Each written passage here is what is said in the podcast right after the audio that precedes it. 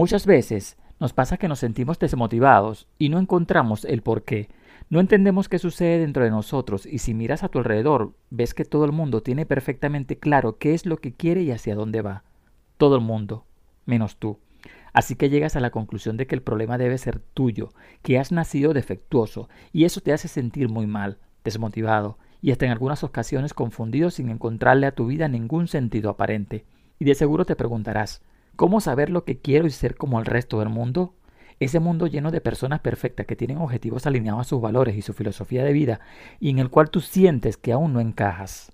En este episodio quiero ayudarte a encontrar o a cambiar el sentido que le vienes dando a tu vida, que empieces a sentirte seguro de ti mismo y que logres comprometerte con ese cambio y motivación que tanto estás necesitando. Todo cambia, hazlo tú también. Nunca es tarde para empezar a cambiar hacia un nuevo lugar. Así que si estás empezando a encontrar tu propósito más profundo, te recomiendo realizar el siguiente ejercicio, ya que te ayudará a tener un poco de conciencia de lo que está sucediendo dentro de ti.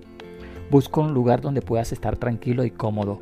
Toma papel, lápiz y todo aquello que te ayude a expresarte. Respira consciente para relajarte. Escucha tu corazón. Permite que te llegue el mensaje y pregúntate a ti mismo qué me gustaría cambiar en mi vida, qué deseo mejorar, qué quiero lograr, con qué sueño. Conectar con tu propósito es conectar con una dirección. Y esas preguntas que te harás y anotarás en un papel pueden empezar a mostrarlo. Quizás tardes un par de días o hasta una semana.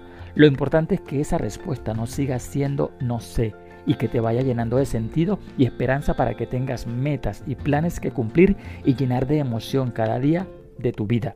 Encontrar esas respuestas es saber hacia dónde tienes que dirigir tus pasos, las acciones que realizas cada día. No te preocupes por el resultado final, ya irás viendo lo que sucede. Hay que aprender a vivir presente cada instante y manejar las emociones para no apegarnos al resultado final. Colocando un ejemplo, si tu sueño es ser actriz pero no sabes ni actuar, debes entender que debes seguir los pasos antes de que eso suceda. Por ejemplo, tomar clases de teatro, buscar contactos y entender que no va a suceder de la noche a la mañana y tampoco culpemos a la suerte va a depender de lo comprometidos que estés contigo mismo. Si te obsesionas solo con el final y tienes prisa por llegar, puedes perderte por el camino. Te puedes dejar ganar por la desmotivación y puedes perder un tiempo valioso que es necesario para alcanzar tu meta. El resultado final es la suma de tu conocimiento, que son tus aprendizajes, más tu esfuerzo, no va a llegar de un día para otro. Así que céntrate en aprender de cada paso que das en el camino y de cuidar tu aprendizaje, ya que es lo que te dará la certeza de que atraviesas el camino adecuado. Acompaña siempre este camino de actividades y cosas que te gustan hacer. Si te gusta el deporte, curso de cocina, pintura, baile, lo que sea que pueda mantenerte motivado y que te ayude a distraerte y despejar tu mente. Al principio te costará, como todo, pero al final disfrutarás de ese momento y sobre todo de los resultados. Recuerda que todos tenemos un propósito en la vida, cada uno de nosotros tiene su propio espacio. Somos seres únicos, importantes y valiosos. Merecemos lo que deseamos.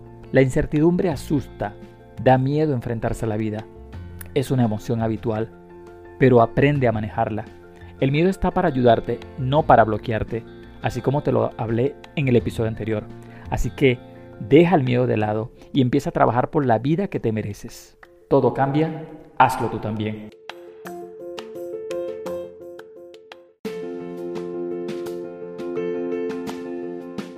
Bueno, mis queridos oyentes, este fue mi episodio de hoy. Recuerda compartir este podcast con alguien especial que sabe que lo disfrutarás y no olvides suscribirte y dejarme tu comentario en la plataforma preferida donde escuches podcast y recuerda el mensaje de hoy. Así que sígueme en mis redes sociales, puedes encontrarme en Instagram y Facebook. Hasta el próximo episodio. Chao.